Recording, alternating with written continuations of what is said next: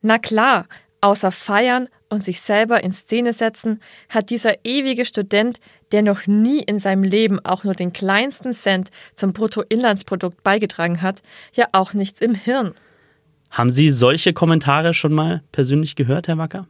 Ja, tatsächlich schon. Also ähm, gerade bei meinen ersten Interviews habe ich so ähnliche Kommentare auch erlebt. Und was antworten Sie? Ach, ich frage mich immer, ob ähm, der Beitrag fürs Bruttoinlandsprodukt wirklich ein Kriterium sein sollte, um sich politisch zu beteiligen. Das fände ich nämlich ein bisschen traurig. Steile These, der Politik-Podcast der Schwäbischen Zeitung mit Sebastian Heinrich.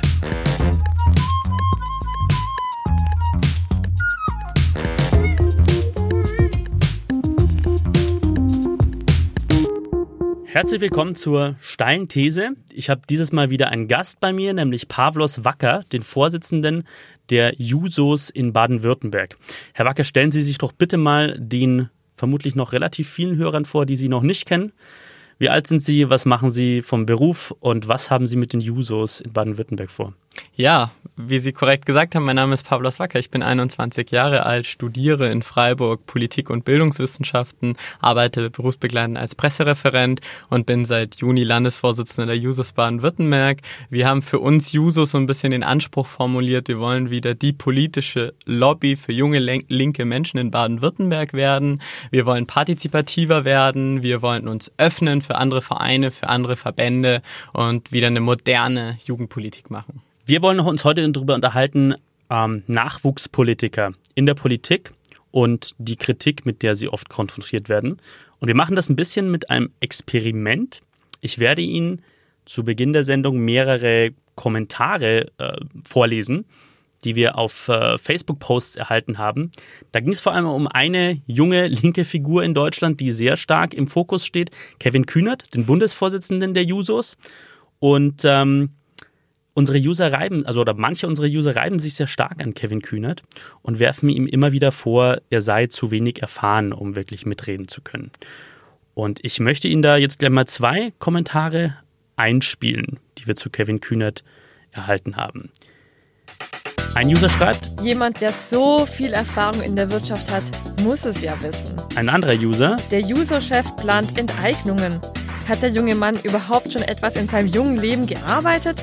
Ich glaube nicht, aber schlau daherreden. Ein dritter User?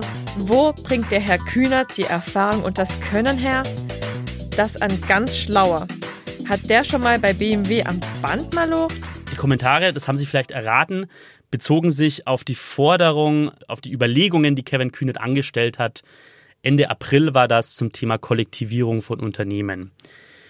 Und ich frage mich jetzt, wenn ich diese Posts lese, klar, das sind äh, sehr wütende und ähm, sehr aus der Hüfte geschossene Kommentare, aber steckt da nicht was dran, dass man die Reife, die mit dem eigenen Job einhergeht, damit sein eigenes Geld zu verdienen und sich selbst in der, in der Arbeitswelt zu behaupten, hat das nicht, nicht damit was zu tun, wie, wie man Politik einschätzt? Ist das nicht bitter nötig, um Politik machen zu können in diesem Land?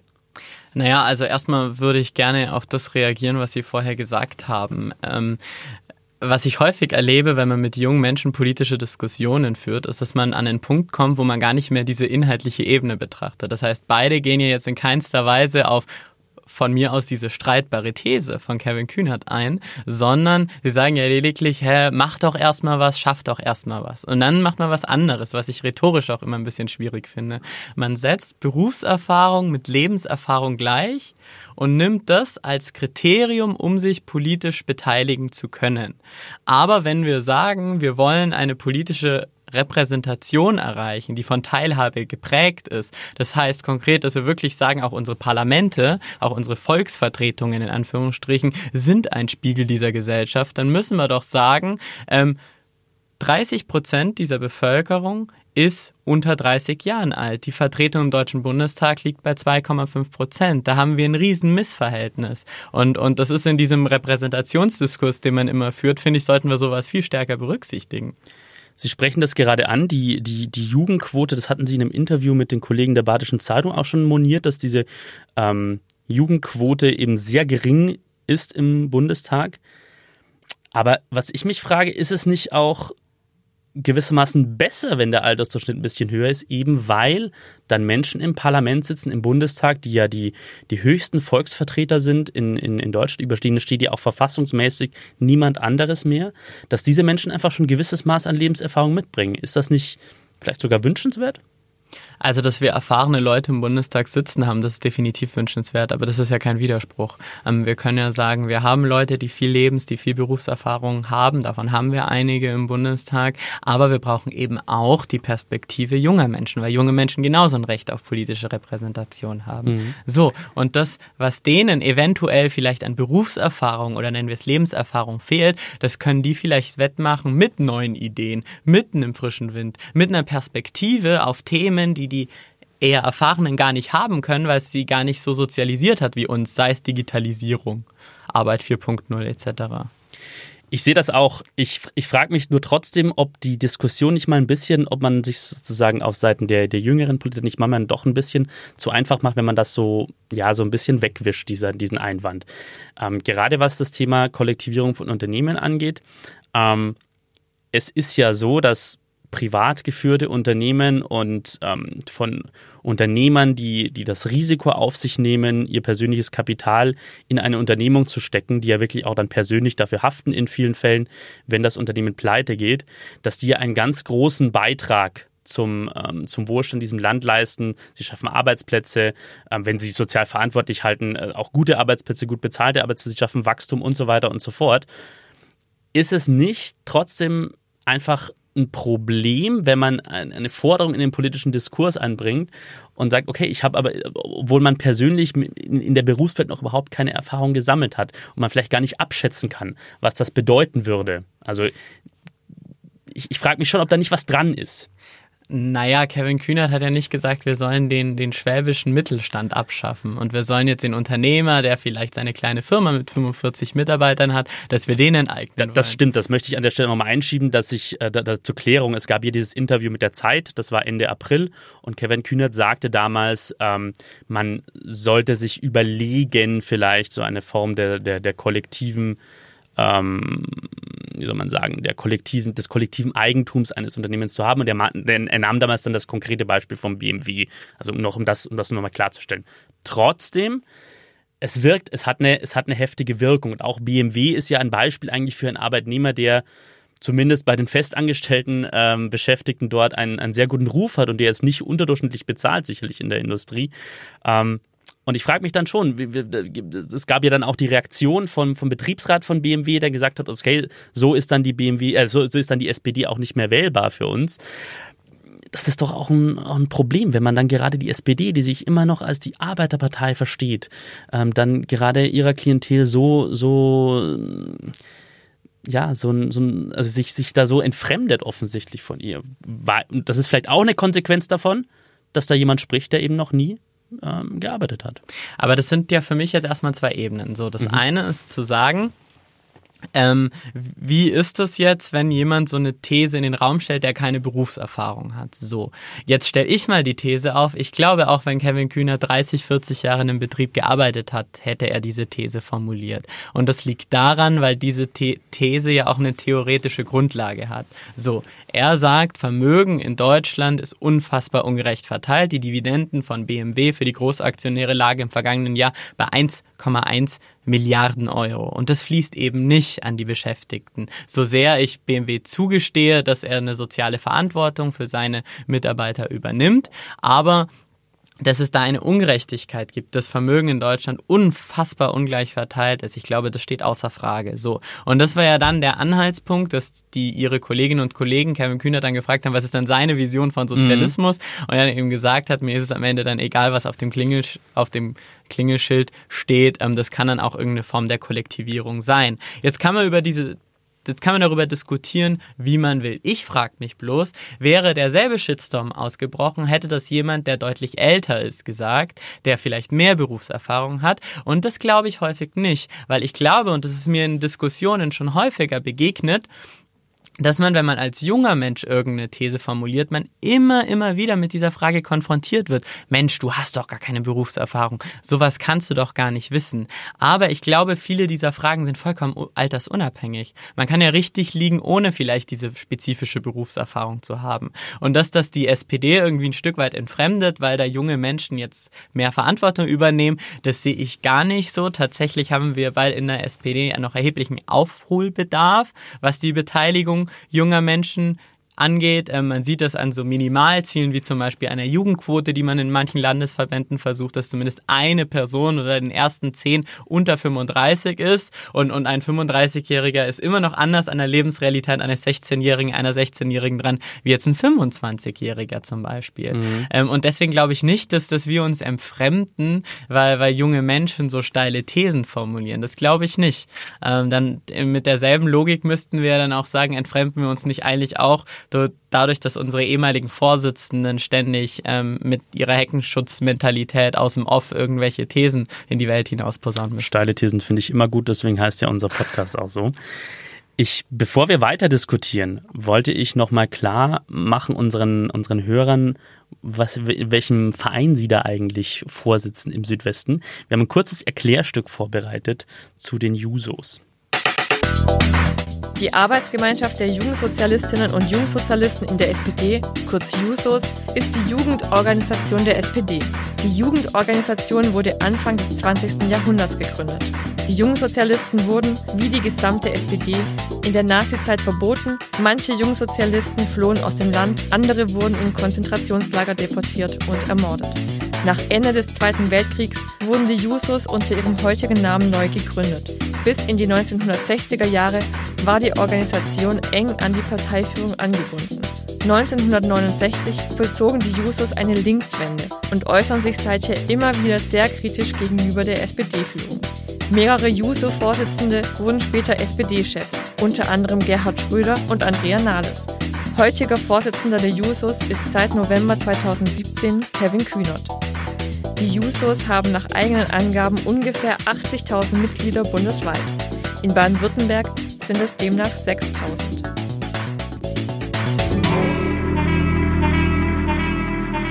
Herr Wacker, jetzt wollte ich mit Ihnen über das zweite Argument sprechen, das uns da mehrfach begegnet ist in dieser Diskussion, gerade auf den sozialen Medien um, um jüngere Politiker und insbesondere um Herrn Kühnert.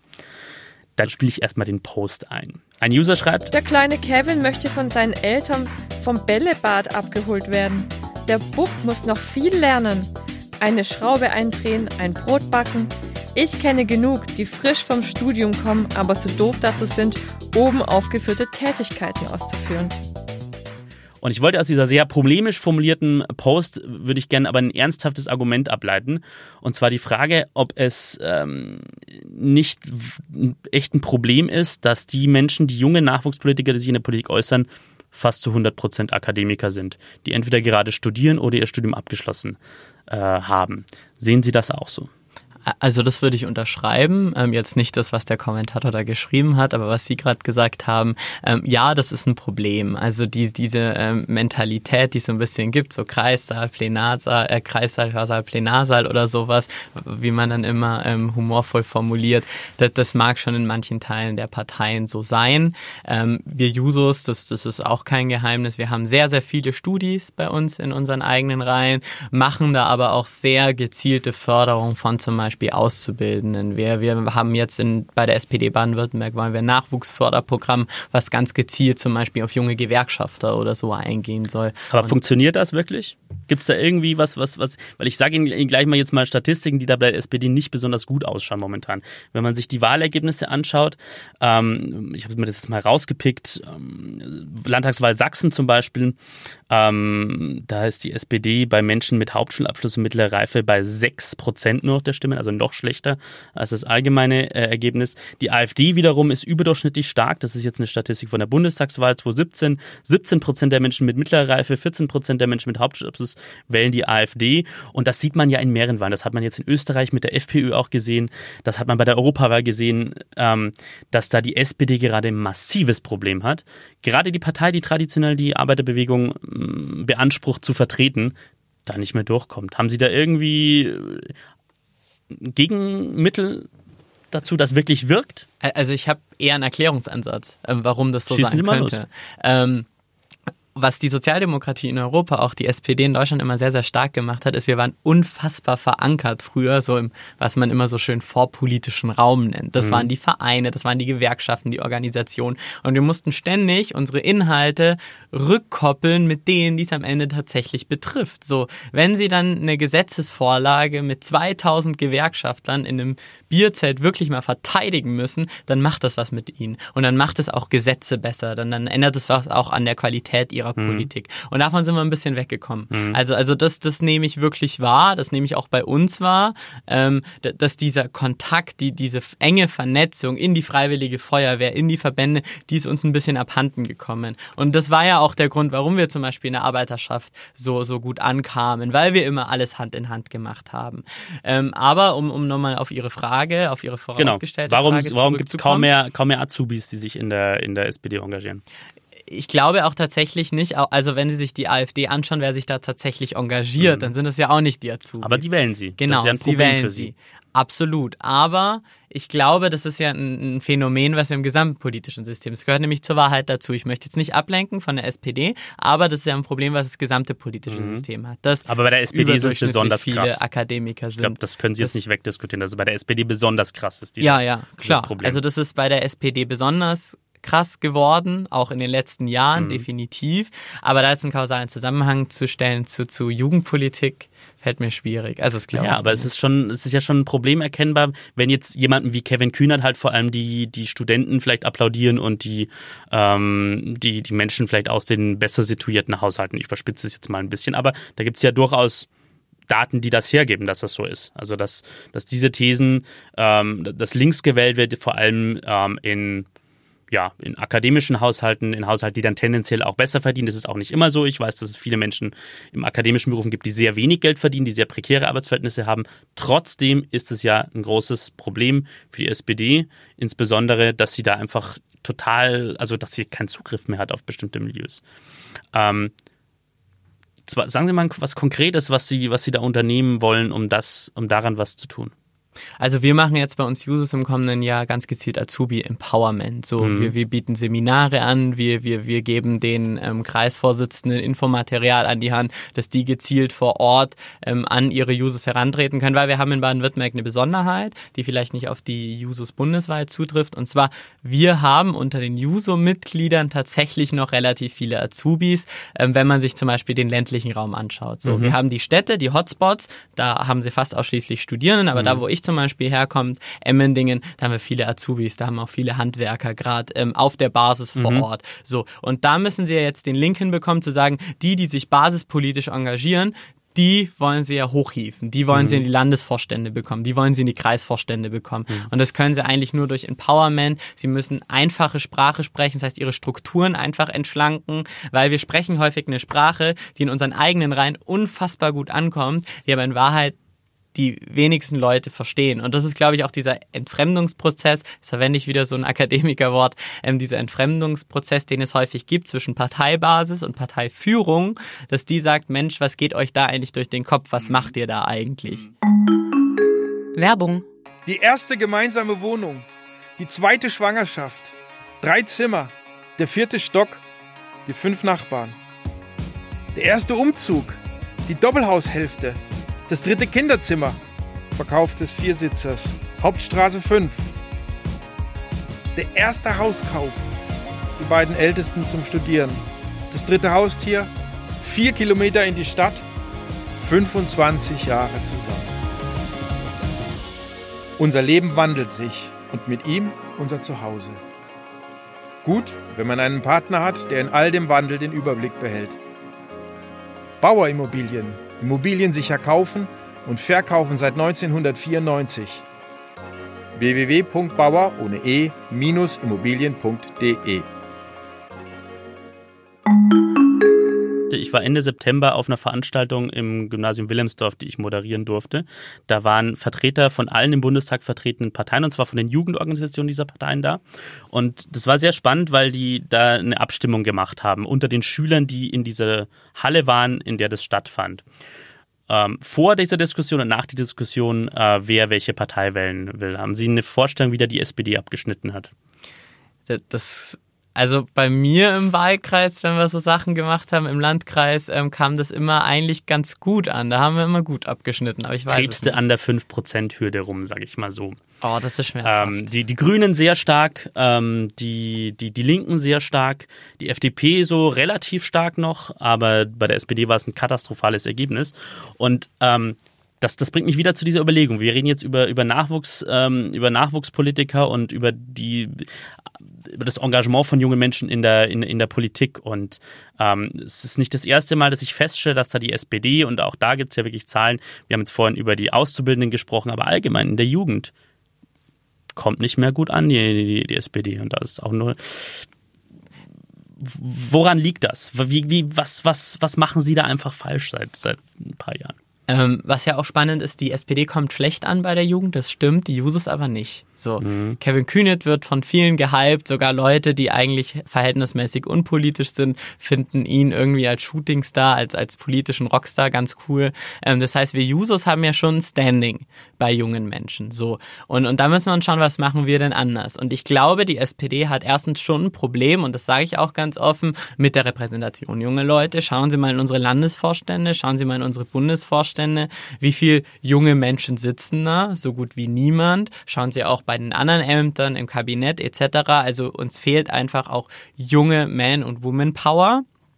Das ist die eine Ebene. Und die andere Ebene ist, dass die SPD es auch nicht schafft, die Themen so zu kommunizieren, dass sie allgemein auch für junge Menschen attraktiv mhm. ist. Ähm, was ja spannend ist, wenn Sie sich anschauen, bei der Kommunalwahl hatten wir als SPD viele junge Leute auf unseren mhm. Listen. Im ganzen Land hatten wir sehr mhm. viele junge Leute auf unseren Listen, weil sie gesagt haben, Mensch, ihr beackert hier eigentlich Themen, die haben was mit meiner Lebenswirklichkeit zu tun. Mhm. So. Und das ist bei jungen Menschen, ich habe viel Kinder- und Jugendbeteiligung gemacht, gemacht, ich war als Teamer unterwegs und das ist für junge Menschen unfassbar wichtig. Wir sprechen immer darüber, dass sie kein Interesse an Politik haben. Das ist falsch.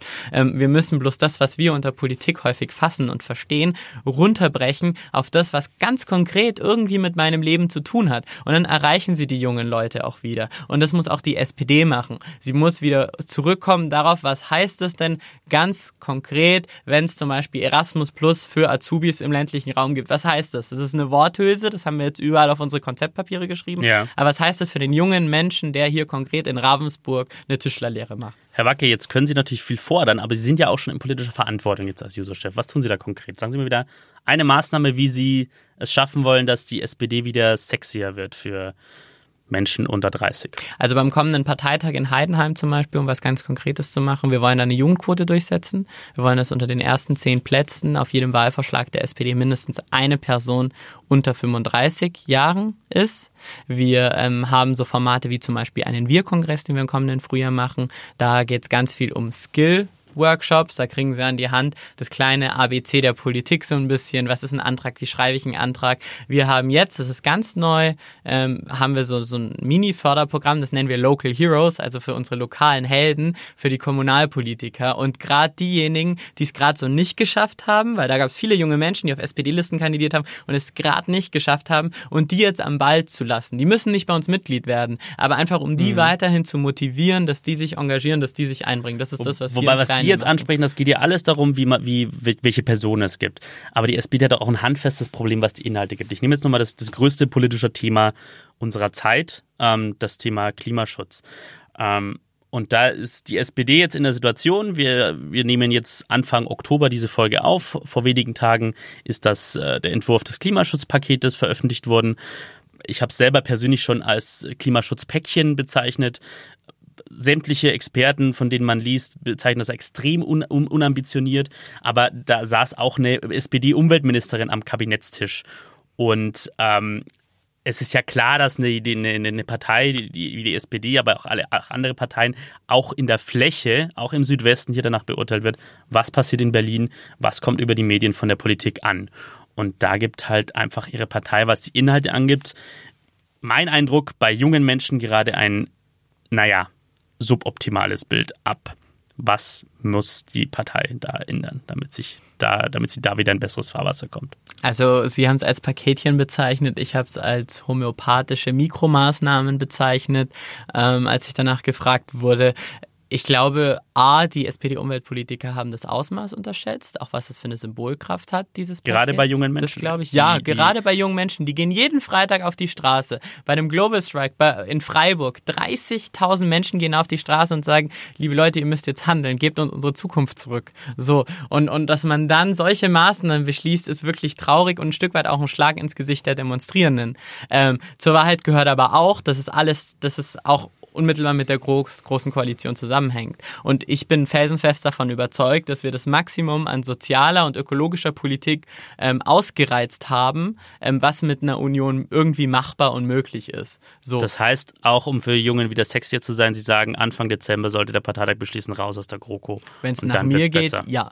Naja, das, das wird nicht alle Probleme lösen. Das ist eine Vereinfachung. Also dann wird alles besser. Das ist naiv. Das glaube ich nicht. Und ähm, das glauben Sie natürlich, glaube ich, auch nicht. Mhm. Nein, mit der das sicher rhetorischen nicht, Frage. aber- aber es ist ein Schritt in die richtige Richtung. So, Mhm. weil auch, auch jugendfreundliche Themen können Sie gar nicht bespielen mit dieser Union. Was so. sind jugendfreundliche Themen jetzt mal abgesehen vom Klimaschutz aus Ihrer Sicht? noch? Zum Beispiel Bildung. Wohnen ist ein Riesenthema, gerade für junge Familie. Wenn ich von jung rede, rede ich gerade auch vom Zeitraum zwischen 20 und 30, also nicht nur unter 20.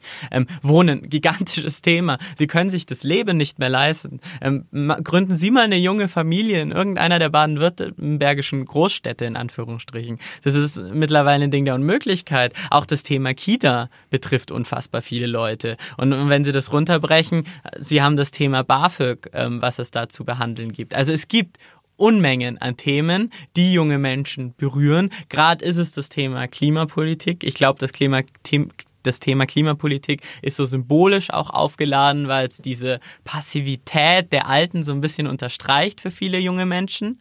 Ähm, deswegen haben die Grünen auch aktuell so einen Hype und, und, und, und Chapeau, sie haben sich über Jahre hinweg bei diesem Thema profiliert, dass sie jetzt auch mit diesem Thema gut ankommen. Das, das wundert mich ehrlich gesagt wenig. wir, reden wir nochmal über die Fridays for Future, weil das, wenn wir über Jugend und Politik sprechen können, dann können wir das nicht aussparen. Das ist ein ganz zentraler, eine ganz zentrale Bewegung unserer Zeit momentan. Ähm, wir hatten kürzlich eine, eine Folge Steile These, wo ich die, wo ich drei Vertreter der Fridays for Future hier ähm, selber mit ihnen gestritten habe, weil ich gesagt habe, dass die Art und Weise, wie sie mit, äh, mit anderen Meinungen umgehen, die ich für problematisch halte. Und ich, ich, ich beziehe mich jetzt wieder auf das Interview, das Sie geführt haben Anfang September oder das erschienen ist mit den Kollegen von der Badischen Zeitung. Das ist das einzige Interview, das ich momentan von Ihnen gefunden habe. Und da fordern Sie, ich zitiere Sie mal, das äh, einfach eine einfache Sprache. Ähm, ich zitiere Sie jetzt mal, Inhalte, auch wenn es sich um komplexe Themen handelt, müssen auf einer Ebene behandelt werden, die jeder versteht, damit sich die Menschen nicht ausgeschlossen fühlen. Und jetzt bin ich wieder bei meiner Kritik an Fridays for Future, weil ich sage, naja, aber manche Themen sind halt auch kompliziert. Und wenn man sie immer wieder vereinfachen will, dann riskiert man sie zu banalisieren und dann riskiert man ähm, in, eventuell sogar in den Populismus abzugleiten. Wie wollen Sie diese Gratwanderung schaffen? Ähm, Sprache, damit sie einfach ist, muss sie nicht populistisch sein und sie können auch komplexe Themen runterbrechen. Sagen Sie mal ein Beispiel. Nehmen Sie mal das, das Beispiel Klima. So, Mhm. das können Sie auch einfach formulieren. Ähm, es geht ja darum, wie übermitteln Sie das. So, wenn wir uns jetzt zum Beispiel das Klimaschutzgesetz anschauen, was heißt das denn jetzt mit dieser einen Tonne CO2? Mhm. Das heißt, wir bepreisen diese eine Tonne mit einem gewissen Betrag und zwingen dadurch diejenigen, die viel CO2 produzieren, wie zum Beispiel in die Industrie, in Technologie zu investieren, also zum Beispiel neue Systeme, neue Filter oder was auch immer, damit sie das Geld einsparen können. So. Und ähm, wenn Sie jetzt das politische Phänomen, warum die Beträge so niedrig sind, diskutieren, würden oder rüberbringen würden, dann könnten sie sagen, ähm, die Union hatte die Befürchtung, dass wenn man den Preis hoch ansetzt, dass man der, der Industrie Schaden zufügt und dass dann die, die Bürgerinnen und Bürger nicht mehr mitgehen würden, wenn auf einmal die, die Benzinpreise drastisch in die Höhe stellen. Mhm. Ja, ich, aber wie gesagt, das, das Problem sehe ich trotzdem nach wie vor, weil die, die, der Einwand der, der Union zum Beispiel ist ja zu sagen, okay, ich mache jetzt die Tonne CO2 ähm, nicht um diesen, also ich, ich, ich setze da das Preisschild, Preisschild, das Preisschild nicht bei den sehr, sehr niedrigen Wert, an der jetzt im Klimaschutzpaket steht, sondern ich gehe zum Beispiel auf die 180 Euro pro Tonne CO2, die die Fridays for Future fordern und viele andere Wissenschaftler dann schnellt halt der Benzinpreis so in die Höhe oder der Dieselpreis so in die Höhe, dass ich relativ schnell ein großes soziales Problem habe, weil die, weil die Pendler, die in Ortschaften jetzt zum Beispiel hier in der Region Ravensburg, dass ja äh, wo viele Menschen einpendeln nach Ravensburg, dann sagen, ja, äh, wie, wie soll ich jetzt bitte meinen Arbeitsweg noch finanzieren können? Ähm, das ist ja, das kann man ja nicht wegwischen. Das meine ich damit. Wenn man das jetzt als so eine einfache Lösung hinstellt und sagt, ja, damit sind alle Probleme gelöst, dann riskiert man halt auszublenden, dass es da auf der anderen Seite halt große Verlierer gibt. Mhm. Und, und, und dieses Risiko sehe ich schon. Und das sehe ich immer mit, mit dieser einfachen Sprache, sehe ich da schon auch so eine, so eine Gefahr dabei, dass man sich dann halt auch manche Sachen zu einfach macht. Und das, was zum Beispiel die SPD ja auch immer zu Recht aus meiner Sicht auch der AfD vorwirft, zu sagen, wir haben äh, Probleme für, für sehr komplexe Lösungen, finden wir mal ganz, ganz einfache Antworten dann geht man doch in genau die gleiche Richtung. Wenn man, wenn man, wenn man, wenn man äh, für so ein komplexes Thema mit so vielen Auswirkungen dann sagt, zack, großen Preis drauf und alles ist gelöst. Sie setzen aber jetzt gerade eine, eine, eine, politische Lösung, eine vermeintliche Lösung, die mhm. irgendjemand populistisch formuliert, gleich mit einfacher Sprache, um ein politisches Phänomen zu beschreiben. Ja, dann beschreiben Sie mal den und, Unterschied. Und das, also das ist für mich ein gravierender Unterschied. Genau, was ist der Unterschied zwischen der Sprache, die, die, die engagierte, die politisch interessierte Jugendliche verstehen und populistischer Sprache? Wo ist da die Grenze? Naja, Populisten geht es ja darum, ein, für einen hochkomplexen Sachverhalt eine total einfache Lösung direkt zu formulieren und zu droppen, die mhm. in keinster Weise geeignet ist, dieses Problem tatsächlich mhm. zu lösen. Das ist Populismus. Einfache Sprache heißt es, dass sie jeden einzelnen dieser Punkte runterbrechen und einfach erklären, warum ist diese Entscheidung so zustande gekommen? Warum wurden Entscheidungen so getroffen? Wie kam es dazu? Was sind die Langzeitauswirkungen und wie kommen Politiker schlussendlich zu einer Entscheidung und wie berücksichtigen sie alles dabei? Dabei. Das ist dann für mich dieser Prozess der einfachen Sprache, aber es muss nicht populistisch sein. Dann machen wir es nochmal konkret, mhm. weil dieses Thema, was ich vorhin angesprochen habe, das ist meine Wahrnehmung, ist ein großes Thema mhm. hier in der Region, weil da so zwei, äh, da ist eine ganz krasse Konfliktlinie in meiner Wahrnehmung da. Zwischen den Menschen, die sagen, ähm, wir brauchen einen hohen CO2-Preis, damit wir schnell eine Mobilitätswende herbekommen, damit wir schnell zu, einem, zu einer CO2-neutralen Wirtschaft kommen. Und auf der anderen Seite die Menschen, die sagen, hey Leute, aber ich verdiene jetzt gerade, ich konstruiere es ein bisschen, aber ich glaube, das, das trifft schon bei vielen Menschen zu. Ich verdiene jetzt vielleicht 1500 Euro nette im Monat und muss mit meinem Diesel in äh, 30 Kilometer pro Tag mit dem Auto pendeln, weil bei mir im Ort einfach der Bus nicht vorbeifährt äh, wie soll ich das bitte in Zukunft finanzieren? Dann sagen Sie mir jetzt mal in einfacher Sprache, wie sieht da die Lösung aus? Wie kriegen Sie das zusammen? Sie kriegen das zusammen, indem Sie sagen, ähm, ein, wir wollen ja, dass Klimaschutz mehrheitsfähig und gesellschaftsfähig ist. So. Das heißt, wir wollen ja irgendwie alle mitnehmen. Und für uns als SPD war immer klar, für uns als Jusos, wir haben das von Anfang an immer formuliert, wir wollen das Soziale mit dem Ökologischen verbinden. Und das heißt, wir nehmen diejenigen, die einen hohen CO2-Abdruck haben, stärker in die Verantwortung. Das sind häufig auch Leute, die unfassbar wohlhabend ist, die drei Fahrzeuge fahren, die sechsmal mhm. im Jahr in Urlaub fliegen.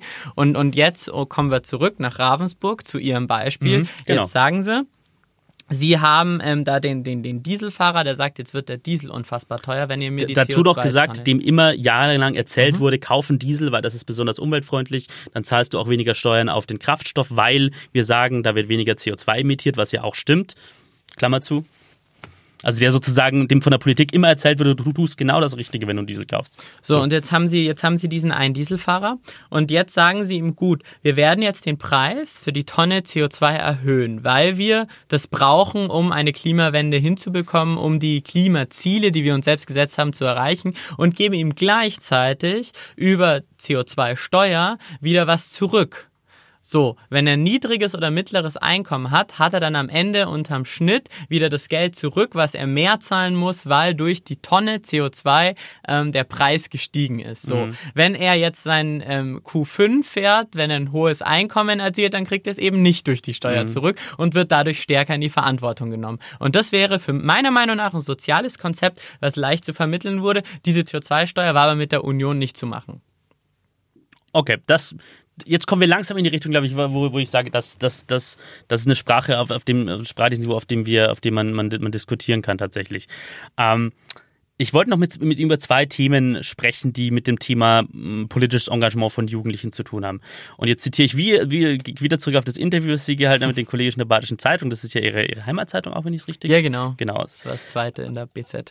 Ähm, genau, und Sie haben da von der Jugendverdrossenheit der Politik gesprochen. Es gab ja jahrelang dieses geflügelte Wort von der Politikverdrossenheit und Sie sagten, nein, die gab es nicht, es gab eine Jugendverdrossenheit der Politik. Ähm, sagen Sie mir mal ein konkretes Beispiel, wo sich das aus Ihrer Sicht krass zeigt und einen Vorschlag, wie man das ändern sollte. Ich nehme ein Beispiel aus persönlichen Veranstaltungen, zum Beispiel, die ich schon hatte. Seit Juni tue ich ja viel durchs Land rum. Und äh, einmal in einer Podiumsdiskussion fand ich das sehr bemerkenswert. Da habe ich ein Statement abgegeben zu einem Thema und habe so ein, also die Frage war, warum fehlt das Vertrauen in, in politische Systeme? So, warum ist das flöten? Dann habe ich eine Ausführung gemacht und ähm, die, die hat der Herr, der diese Frage formuliert hat, zur Kenntnis genommen. Und, und dann hat ein Herr neben mir ähm, das, das war ein Abgeordneter, der war schon älter, der war zwischen 50 und 60. Genau das, was ich vor zehn Minuten gesagt mhm. habe, eins zu eins wiederholt und der Herr war davon absolut begeistert, von mhm. dem, was er gesagt hat. Und das passiert mir häufig, das erlebe ich häufig in der Diskussion mit jungen Menschen, dass die Aussage von einem jungen Menschen häufig nicht gleichberechtigt gewichtet wird, mhm. wie eine Aussage von jemandem mit ein bisschen mehr Lebenserfahrung. Mhm. Und, und das verstehe ich schon ein Stück weit unter, unter Jugendverdrossenheit. Ähm, zu sagen, ich, ich nehme erstens die Jugendlichen nicht so für voll und nicht so ernst. Und zweitens, wenn sie in der politischen Schwerpunktsetzung der vergangenen Jahre gucken, wie generationengerechte Politik gemacht mhm. wurde, dann sehen sie ganz genau, auf was ich dann hinaus will. Ähm, sie, Politik orientiert sich häufig an einer Legislaturperiode. Das ist der politische Handlungshorizont, mhm. den sie haben. So. Und, und dann machen sie häufig Politik für diejenigen, die sie schlussendlich auch wählen. Das ist der Idealfall. Mhm. So sollte es sein. So. Und da fällt dann schon mal komplett weg, ein gesamtes Altersspektrum bis 18. Bis 18 mhm. sind sie politisch einfach nicht interessant, mhm. wenn wir jetzt machtpolitisch mhm. denken. Und wenn Sie sich dann anschauen, wie viele Gesetze zum Beispiel im, im Bereich Pflege, im Bereich Rente mhm. verabschiedet werden, wie viele Rentenpakete wir ständig beschließen, was ja auch gut und richtig ist. Ich möchte keinem mhm. Rentner einen Cent wegnehmen. Aber wenn Sie das vergleichen mhm. mit dem, was wir in Bildung investieren, was wir in die Sanierung unserer Schulen stecken, dann ist es ein Witz. Ja, und da, da, in kein da, Verhältnis zueinander. Da, da, da nehme ich dann, kommt mir sofort wieder Ihre Partei in den Sinn, äh, die Sie ja auch repräsentieren, die SPD, die monatelang über die, die Grundrente, über die ähm, Grundrente ohne, ohne, ohne Vermögensprüfung, ohne Bedürftigkeitsprüfung mhm. kämpft, die ähm, für die Rente mit 63 sich eingesetzt hat, wo ich jetzt mal sage, zumindest mal zwei fragwürdige Ansätze in der, in der Rentenpolitik. Und äh, wo, wo sind da die vor der SPD die lauten Fürsprecher, die sagen, wir brauchen echten Shift in der Bildungspolitik, den man aus meiner Sicht unbedingt braucht, damit äh, Schüler fit werden für die sich digitalisierende, sich globalisierende Welt. Wie schaffen wir es, das soziale Gerechtigkeit in der Welt ähm, der, der Gig-Economy, der sich globalisierenden Wirtschaft zu übersetzen? Wo sind die Stimmen aus der SPD, die, die, die die sich endlich dafür einsetzen, dass wir in Deutschland nicht eine beschämende digitale Infrastruktur haben, wie wir sie aktuell haben. Kurze Episode, ich war äh, jetzt an diesem Wochenende, ich bin zurückgefahren ähm, auf dem Beifahrersitz aus, aus Italien, bin nach Österreich gefahren, habe anderthalb Stunden, das mag jetzt trivial klingen, aber mhm. das, das zeigt für mich schon viel, habe auf dem Beifahrersitz anderthalb Stunden lang in Österreich mir ein Fußballspiel anschauen können über mobiles Internet. Das wäre in Deutschland völlig undenkbar und das zeigt einfach, wie, wie, wie, wie das ist ein riesen Zukunftsthema. Ja, das verpennen absolut. wir total. Und wo sind da nochmal die Stimmen aus der SPD, sich, die sich für diese Themen, die Menschen, ich bin selber 32, nicht mehr mhm. Super jung, aber auch noch nicht wahnsinnig alt, ähm, die, die, die diese Menschen ansprechen. Warum höre ich da nur Rente mit 63 und, ähm, und, und, und Grundrente? Also ich bin da ganz ehrlich, den, den Vorwurf der ähm, Jugendverdrossenheit, den werfe ich auch meiner eigenen Partei vor. So, ich nehme meine eigene Partei da nicht raus. Ähm, zur Wahrheit gehört, aber wir haben auch natürlich in unseren Reihen Leute, die das sehr, sehr krass fordern. Ähm, wir haben mit Franziska Giffey jemand, der, der, der ein, absolute, ein absolutes Arbeitstier ist, ein absoluter Arbeitsmensch. Und deswegen, ich komme jetzt nochmal auf das gute Kita-Gesetz, das haben Sie wahrscheinlich schon viel zu häufig gehört, aber es ist so wichtig, weil es so einmalig ist. 5,5 Milliarden Euro steckt man in frühkindliche Bildung. Das ist ein Paradigmenwechsel. Damit sagt man zum ersten Mal, wir nehmen die frühkindliche Bildung endlich als Bildung wahr und nicht nur als Betreuung, nicht nur als Kinderverwahrung, die, die werden da jetzt abgestellt. So. Und, und das war dann schon für mich so ein Punkt, wo es hieß, gut, es geht in die richtige mhm. Richtung. Ähm, dass man diese Grundrente ohne Bedürftigkeitsprüfung jetzt so jahrelang diskutiert oder monatelang, das liegt vor allem daran, weil das ein Thema ist, was der Koalitionspartner mhm. nicht will. Und das wird dann auch medial immer wieder hochgekocht. Aber ich gebe Ihnen recht. Auch der SPD würde es gut tun, wenn prominente Leute sich hinstellen würden und für mehr generationengerechte Politik kämpfen würden. Absolut. Werbung. Badi wollte von Schussi wissen, kann man eigentlich Äpfel und Biere miteinander vergleichen? Na, antwortete Schussi. Um dir das zu erklären, muss ich aber ein Fass aufmachen. Oh toll, seufzte Badi. Jetzt hab ich die Bierscherung. Richtig, Badi. Jetzt verpasse ich dir einen Trinkzettel. Ach, Schussi, ich verstehe mal wieder nur Bierhof. Jammerte Badi, Aber das musst du doch gar nicht. sagte Schussi tröstend. Wisse nur immer, der Hopfen stirbt zuletzt und alle guten Dinge sind 03. So wie das neue Ott Spezial in der 0,3 Liter Bügelflasche.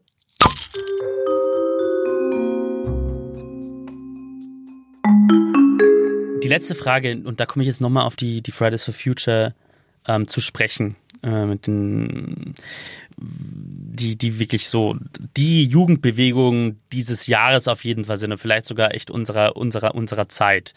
Und ich komme mal zurück auf den, den Podcast, den ich mit, mit den Vertretern von Fridays for Future hatte, wo ich, äh, darüber, in dem ich darüber gestritten habe, dass aus meiner Sicht ihnen die Bereitschaft zum Kompromiss fehlt.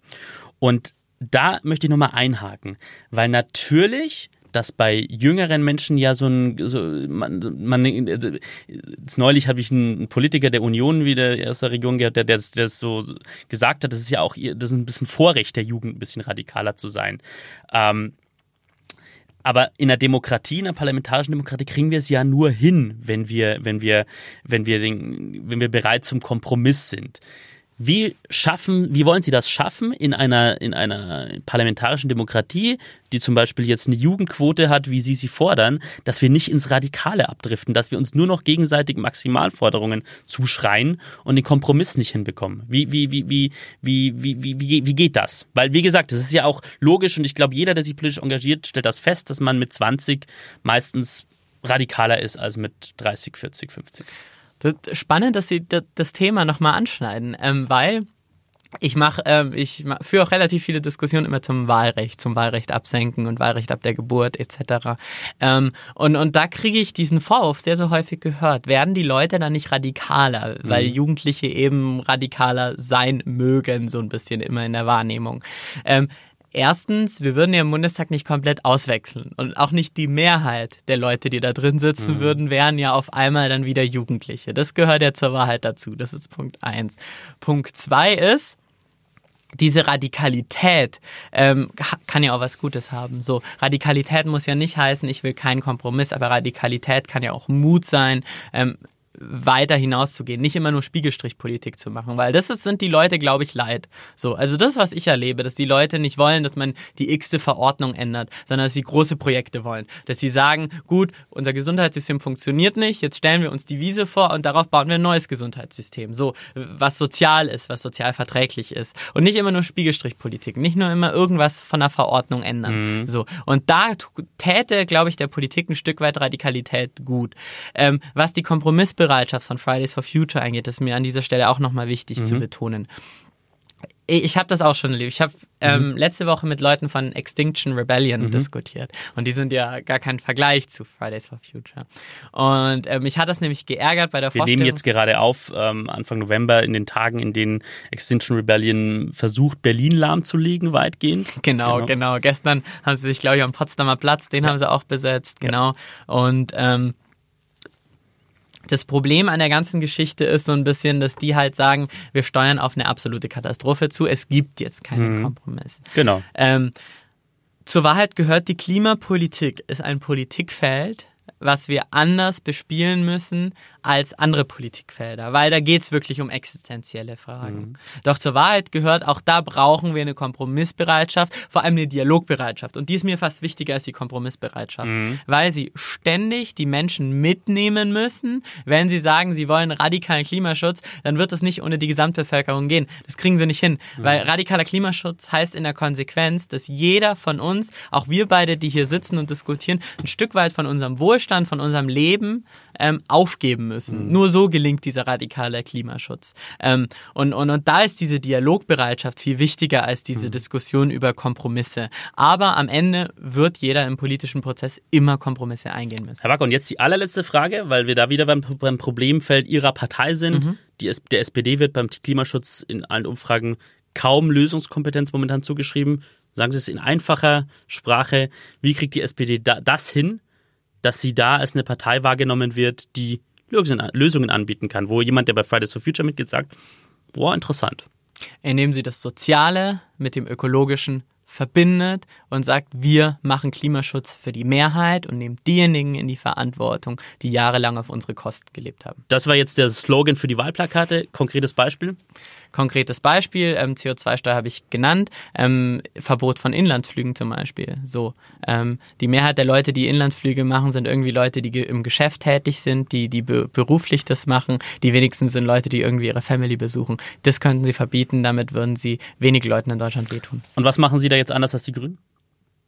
Was wir anders als die Mhm. Grünen machen. Das- die das wollen die haben Grünen kein ja auch. Interesse. Ja, aber die Grünen haben kein Interesse an äh, Sozialpolitik oder an sozial-ökologischer Politik. Das sieht man ja daran an den Jamaika-Verhandlungen zum Beispiel. Die ersten Punkte, die sie immer aufgegeben haben, waren diese ganzen Fundamentalforderungen, mit denen sie jetzt in der Presse stehen. So Verbot vom Verbrennungsmotor. Das war der allererste Punkt, den die Grünen von sich aus aufgegeben haben. So, das heißt, wenn die Grünen über Klimapolitik reden, dann, dann meinen sie es gut und formulieren radikale Dinge, aber im Endeffekt ist davon gar nichts radikal. Hier in Baden-Württemberg haben sie die Klimaziele haushoch verfehlt und es lag nicht an verfehlter Bundespolitik, dass Baden-Württemberg da nicht hinterherkommt. Wir müssen, und das ist unsere Kompetenz als SPD, unser Kernthema, soziale Gerechtigkeit, mit dieser Klimafrage verbinden. Nur so kommen wir da weiter.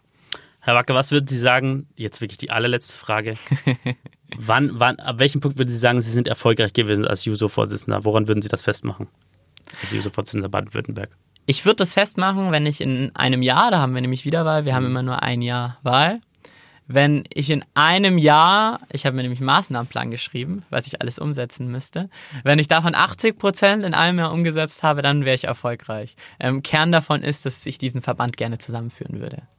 Herr Wacker, ich bedanke mich dafür, dass Sie sich die Zeit genommen haben, hierher zu kommen. Ich bedanke Das mich für die eine steile Einladung. These. Vielen Dank.